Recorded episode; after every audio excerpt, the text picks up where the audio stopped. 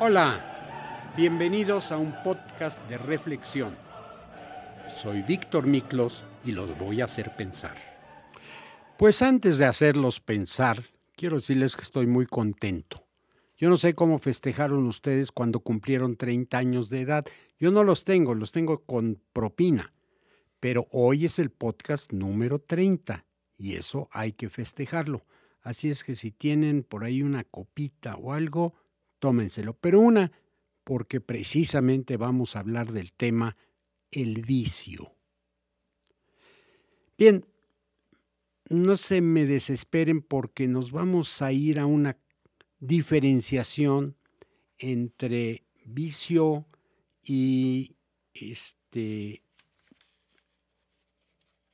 adicción. Para empezar, ¿qué encontré en Google sobre vicio? Siempre me pongo a buscar a ver, porque todo el mundo opina, y lo que opinan todo el mundo lo sube, y lo sube, y cuando lo suben, pues yo lo leo.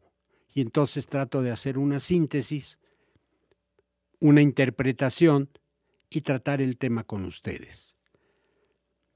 Miren, aquí nos dicen que vicio es un hábito de hacer algo mal o de hacer una cosa perjudicial que se considera reprobable desde el punto de vista moral. Por ejemplo, el vicio de fumar, el vicio de estos vapeadores que actualmente se usan. Toda esta clase de vicios. Tengo enfrente de mí una persona que no ha podido dejar ese vicio, pero vamos a hablar del tema. Aquí nos dice el Google, dice que hay 14 tipos de vicios y sus características. Normalmente los vicios se asocian a adicciones. Aquí es donde entramos un poquito en la, complicación de las palabras, pero les aseguro que vamos a poder llegar a una explicación. Esto puede ser el tabaco, el alcohol, conductas específicas como el sexo o jugar a videojuegos. El vicio suele tener un componente adicional psicológico, cognitivo y normalmente implica afectación a nivel social, de salud, relacional, laboral e incluso económico. Cabe decir que hay tipos de vicios muy diferentes, algunos de los cuales pues no entran dentro de lo que exactamente se considerarían vicios dañinos. Miren, vamos a ver cuáles son los vicios más conocidos. Aquí tenemos ¿Qué entendemos por vicios? Bueno, para empezar depende mucho de lo que queramos entender por ello. Porque todo el mundo me va a decir, no, no, no, yo no tengo el vicio, me emborracho, pero no es vicio. ¿eh? Bueno, un vicio es generalmente algún tipo de defecto, mal hábito. Está rozando la línea de lo que separa, separa lo moral y lo inmoral, lo correcto de lo incorrecto teniendo en cuenta que la moralidad y la corrección son aspectos altamente dependientes del contexto sociocultural, es comprensible que lo que es visto como un vicio en una cultura no lo es en otra. Generalmente los vicios implican una transgresión de las normas sociales y en muchas ocasiones se asocian con lo delictivo y el peligro. Estas conductas pueden implicar algún daño en la persona que las realiza y también pueden hacer daño a su entorno más cercano. Por ejemplo, el consumo de sustancias tales como la marihuana o el alcohol implican daños a nivel individual, sobre todo a nivel orgánico, pero además puede despertar conductas agresivas a su alrededor. Quiero comentarles, tengo una hija que es psicóloga y se especializa en el tema de adicciones. Y algún día tuve una charla con ella que si la marihuana creaba o no una adicción y podría ser buena o mala para la salud. Todo el mundo decía, no, no, no, la marihuana no hace daño, e inclusive en muchos países ya se ha legalizado con determinadas limitaciones. Pero según lo que me explicaba mi hija, de alguna manera en el cerebro ocurren cambios por la presencia de un agente extraño como es la marihuana. En inglés hay un una palabra, un término más o menos parecido a vicio, se llama vice.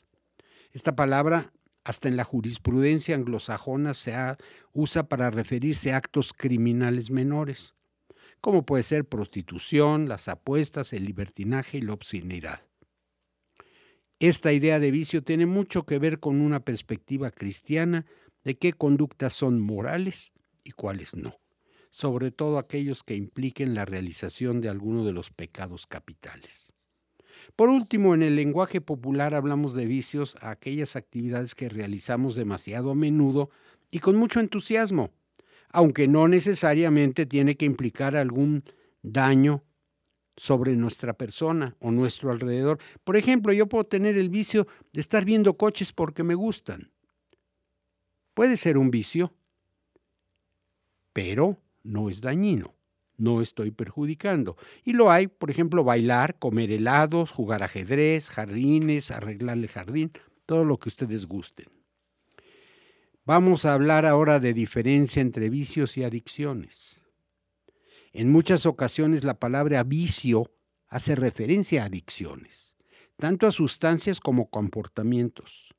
Estos vicios oponen daños de salud en diferente gravedad y al ser adicciones son considerados problemas a nivel psicológico, con lo cual, independientemente de lo moralmente transgresoras que son, deben ser tratados con clara finalidad de conseguir que la persona se pueda conseguir, se pueda curar.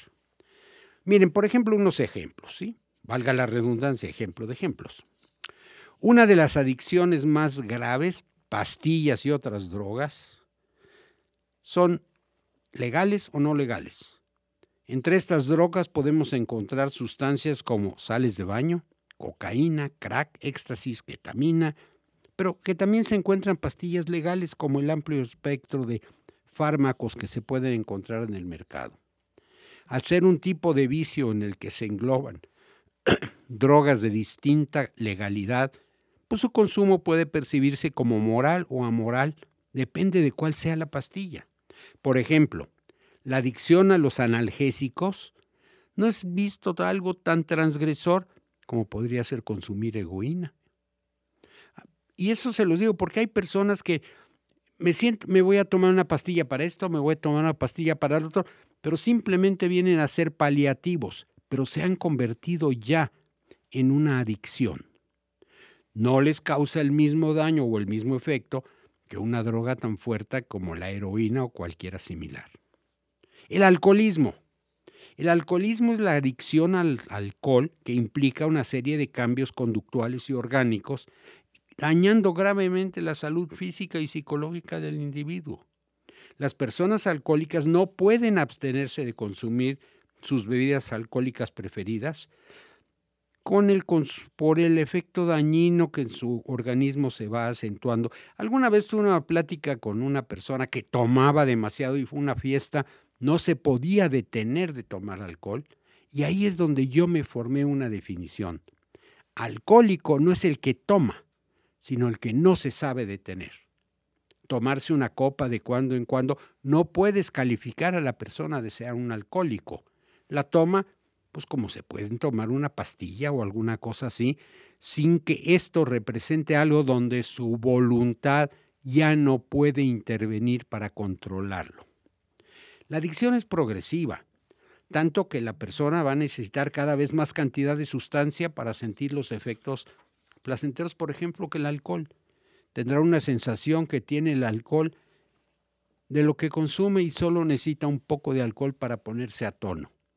Pero esto ya trae algunos otros problemas cognitivos. Con el alcohol, fíjense que es un tema que se platica con mucha frecuencia en las mesas o platicando, porque hay gente que dice, yo tomo hasta que me caigo. Eso es dañino.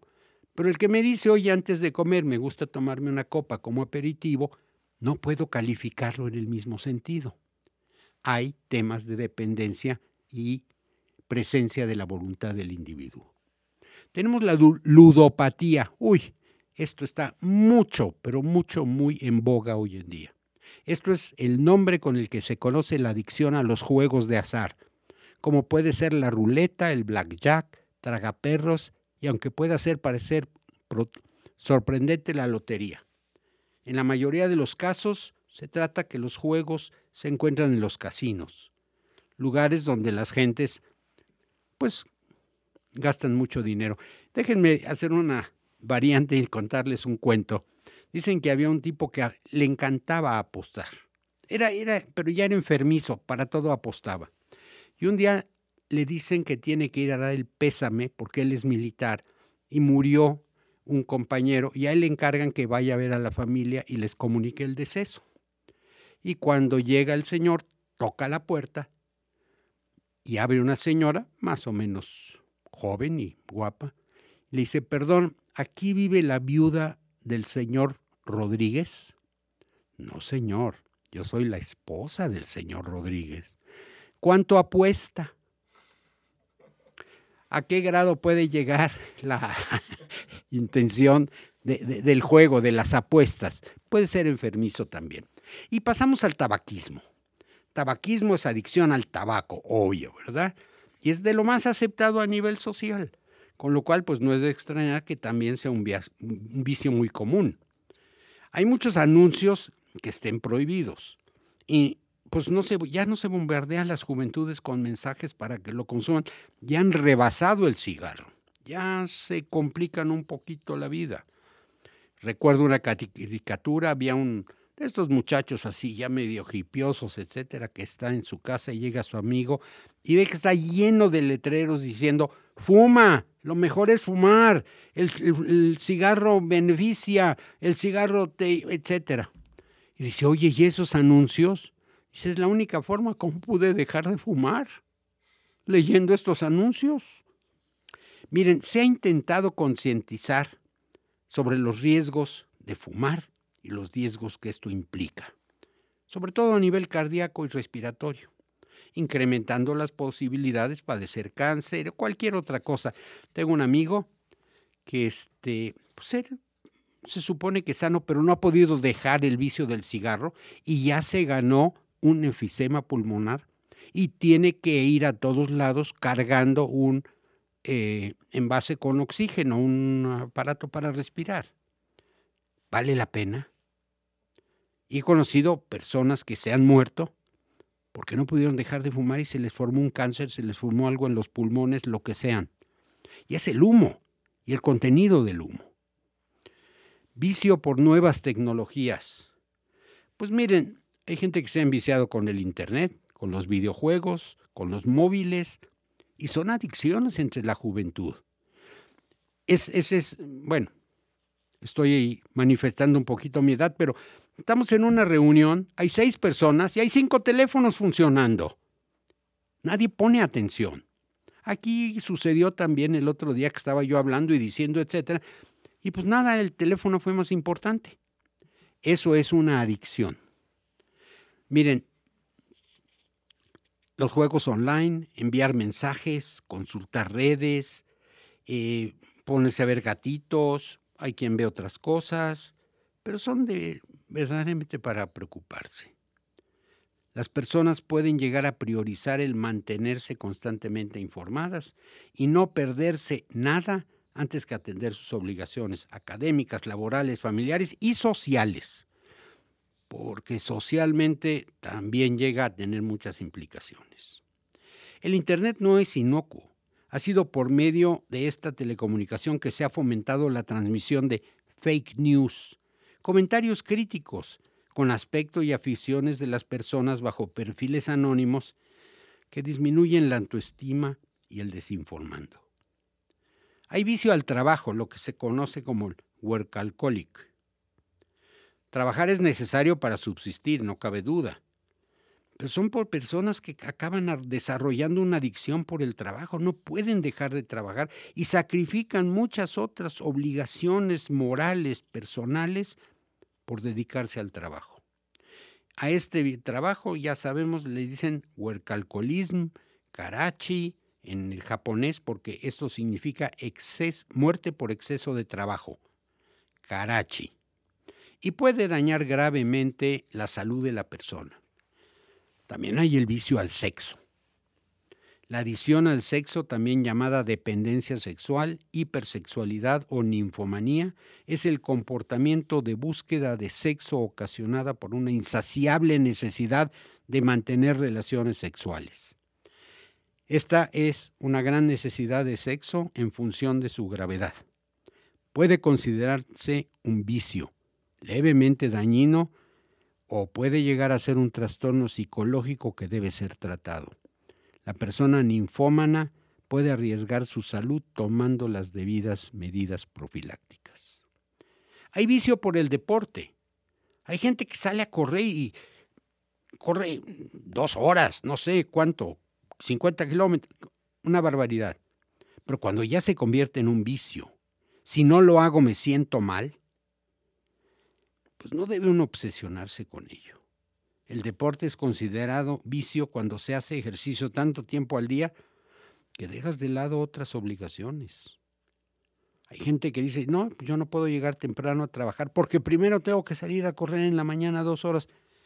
Señores, es un vicio. No creo que sea una necesidad del cuerpo. Esta obsesión puede llegar al punto que la persona haga una dieta extremadamente estricta. Ya no puede salir con los amigos a tomarse una cerveza o a cenar porque pues no quiere comer nada. No quiere nada que, esté fuera de lo que le ha obligado esta palabrita que a mí me, me cala hasta los huesos que se llama dieta. Y no me refiero a lo que le pagan a los diputados. Me refiero al, a la metodología de ingerir alimentos. Hay vicios de la voluntad. Dentro del lenguaje jurídico hablaríamos de vicios de voluntad a una acción no voluntaria realizando en un contexto criminal.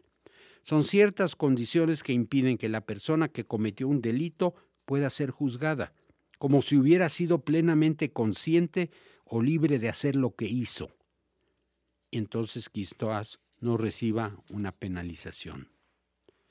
Dentro de todo esto, este, se toma en cuenta lo siguiente para ese tipo de juicio.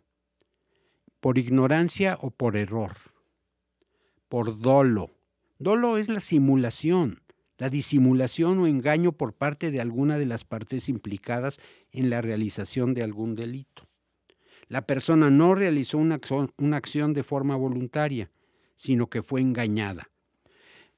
No me crean mucho, hablen con abogados penalistas y van a ver cómo utilizan el dolo como un elemento muy importante para evitar que sus clientes salgan culpables. También hay la violencia o la intimidación. Hay acciones llevadas bajo amenazas, violencia o intimidación. Y esto implica en el miedo a la persona de sufrir algún tipo de castigo o deshonra. No se consideraría como voluntaria la acción de la víctima que se resultara de cuando hay alguien que le está agrediendo. Hay vicio y virtud, así nos lo dice también Google. Los vicios en la virtud son aquellas conductas que son vistas como negativas o inmorales a nivel social al margen que sí implican algún daño a la persona que los realiza a su alrededor. Pueden ser delitos o no en función del código legal de cada país, pero que no hay duda es que implican alguna transgresión de las normas sociales de esta cultura. Sé que está complicado, pero hace 10 años pasaba una mujer guapa de frente a ustedes y le decían ustedes un piropo. Qué bonita estás, que esto, que lo otro. Hoy ya no se puede están cambiando las costumbres. Y entonces hoy ya se considera agresivo lo que nosotros considerábamos como una virtud. Poder decirle un bonito piropo. Claro, no groseros, bonito piropo. Miren, en el caso del cristianismo, las virtudes teologales son tres. Esperanza, fe y caridad. Los pecados son soberbio, avaricia, lujuria, ira, gula, envidia y pereza. Otras virtudes serían la responsabilidad, la generosidad, la honestidad y la puntualidad, que si bien no tienen por qué ser pecados de transgresión, sí que en el contexto de cada cultura se pueden ver como conductas viciosas. Hay vicios en el lenguaje también.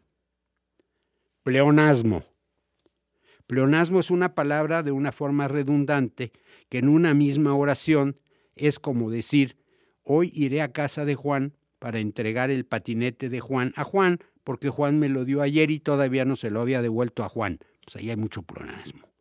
Y el clásico, ¿verdad? Lo vi con mis propios ojos. ¿Recuerdan esa? Esta información puede transmitirse con una frase menos redundante, la que les dije de Juan. Voy a casa de Juan a entregarle su patinete que me prestó y no se lo había devuelto. Y se acaban de tanto Juan. Vicio, apócope. Apócope es cuando eliminas algunas letras de una palabra para ganar velocidad o sonoridad. Se puede presentar de manera dialectal, aunque esto en teoría no sería un vicio del lenguaje, sino más bien una muestra de la diversidad intralingüística. Hablamos en un caso de apócope que gramaticalmente es incorrecto por decir, por ejemplo, decir primer en lugar de primera. Esta es la primera vez que trato el tema. No, esta es la primera vez que trato el tema. Hay otro que se llama queísmo y dequeísmo. El queísmo y el dequeísmo son dos vicios del lenguaje muy extendidos. Ambos fenómenos consisten en la sustracción o adición innecesaria de la partícula de en muchas oraciones. Por ejemplo, me alegro que se haya retirado ese deportista, en lugar de decir, me alegro que se retiró ese deportista. Y como ese, hay varios. Ahora vamos a hablar de lo que es vicio. Vicio se considera todos aquellos hábitos o prácticas o costumbres de una persona que se encuentran mal vistos por la sociedad por atentar contra la moral y ser degradantes así como que aquellos que atentan contra la salud o la integridad física y mental de la persona que se encuentra hundida en el vicio. Por ejemplo, como ya lo mencionamos, alcoholismo, drogadicción y yo incluiría el fumar. Este término de vicio se habla de cuestiones malas. En algunas costumbres, como en Venezuela, los vicios también se les llaman mañas o manías. Por ejemplo, en la frase, Jesús tiene la maña de eructar con la boca abierta cuando estamos comiendo. Bueno, es un vicio, ¿verdad? Bueno, pero debe tener remedio esto, ¿sí? Vamos a llegar al, tema central de lo que platicamos. Miren, aquí como diferencia encontré una que me pareció muy interesante. Adicción y vicio son términos que se pueden confundir pero debemos tener presente que las adicciones se consideran un trastorno mental y los vicios no. Entendemos por adicción la realización de una conducta peligrosa o consumo de sustancia de manera repetida o repetitiva, dígase, y por vicio a la presencia de una conducta en forma habitual que es considerada inmoral por la sociedad. Vemos así como el caso del vicio, su valoración depende de qué entendamos por bueno y malo. En cambio, la adicción evaluamos cómo la conducta repercute en la vida de la persona. Así pues, será fundamental intervenir en el caso de las adicciones para que el sujeto recupere su funcionalidad. Y en el caso de los vicios, aunque no se consideran trastornos, también podemos trabajar para que estos disminuyan. Los aspectos más relevantes de una conducta adictiva son, aparece un fuerte deseo por efectuar la conducta, la capacidad de controlar y disminuir la conducta está deteriorada, cuando el sujeto tiene dificultades o se le prohíbe realizar la conducta, aparece en él un malestar o una ansiedad, ay, ya sabrán ustedes. Y sigue ejecutando la conducta pese a saber y comprobar que ésta trae consecuencias negativas y peligrosas. Por ejemplo, pues drogas, fármacos, a las compras y los que tienen novios o esposas ya sabrán lo que significa, al sexo, a la comida, al juego, a las tecnologías.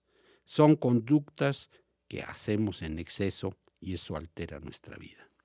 El vicio se define como un hábito, como una conducta repetitiva de efectuar algo mal hecho, que se considera perjudicial o peligroso para uno o para los demás, y que es inmoral, es decir, una conducta contraria a las creencias de valores de la sociedad. Ahora, pregúntenme, ¿Se puede dejar un vicio?